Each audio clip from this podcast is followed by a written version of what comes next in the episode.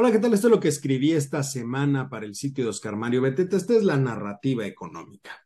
Decía el gran McCraft, no todo lo que se dice es verdad y no toda la verdad se dice. Esa es la triste realidad de la política. La divulgación de información es una de las principales actividades que se esperan de cualquier gobierno. Al ser el encargado de la conducción de la política económica de un país, está obligado a dar a conocer la situación en la que se encuentra la economía nacional y los rubros que le puedan afectar a esta.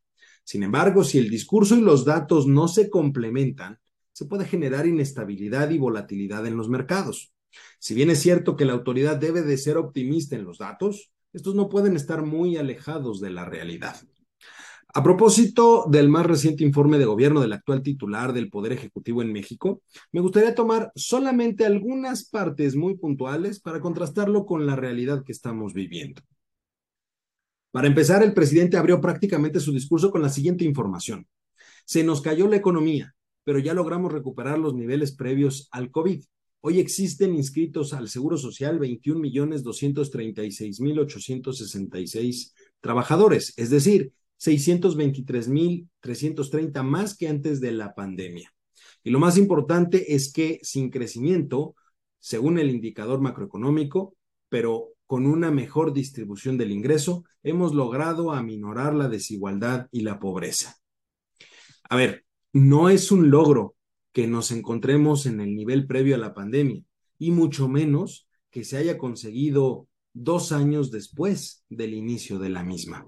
Sobre todo si consideramos que el mercado laboral en nuestro país, aquí en México, demanda aproximadamente 1.2 millones de empleos al año, lo que significa que tenemos hoy un déficit de más de 2 millones de empleos. Escenario que nos pone muy lejos de disminuir la desigualdad y la pobreza. De acuerdo con el Coneval, al cierre del 2020, 43.9% de la población del país se encontraba en pobreza y 8.5% en pobreza extrema. Ambos indicadores superiores a lo que se tenía en 2018. Es decir, no solo ha aumentado el nivel de pobreza, sino también la desigualdad. Dijo el presidente, el fin último de un Estado es crear condiciones para que la gente pueda vivir feliz. El crecimiento económico y los incrementos en la productividad y la competitividad no tienen sentido como objetivos en sí mismo, sino como medios para lograr un propósito superior, el bienestar general de la población y aún más preciso, el bienestar material y el bienestar del alma. No nos equivoquemos.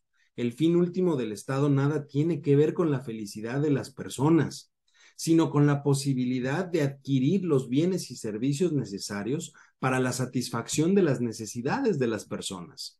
El crecimiento económico, la productividad y la competitividad son condiciones mínimas que el Estado debe garantizar para el correcto desarrollo de la actividad económica.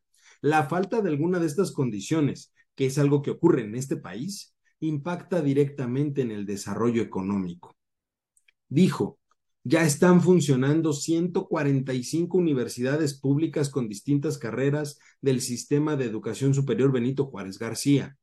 Y añado que se crearán 55 universidades más. Le voy a pedir un enorme favor a usted que me está viendo. Por favor, si alguno de ustedes ha visto estas universidades. Mucho agradecería que me lo dijeran, porque nadie sabe dónde están. Dijo también el presidente, el abasto de medicamentos está en estas tres entidades federativas, Nayarit, Tlaxcala y Colima, en el 95%. ¿Y en las otras 29 entidades? Dijo también, con datos del INEGI podemos demostrar que hemos reducido el número de homicidios en 2.82% en lo que va del año. Se estima que llegaremos al 10.4%, una disminución. Con datos de su propio gobierno, con datos del Secretariado Ejecutivo del Sistema Nacional de Seguridad Pública, en enero de 2022 se registraron 2.438 homicidios dolosos. Para julio, la cifra fue de 2.679. Es decir, un incremento del 9.88%, muy lejos de lo que él dice. Hay que tener cuidado cuando los datos y el discurso no coinciden o están muy alajados entre sí, porque el costo para la narrativa económica de cualquier país puede ser muy grande.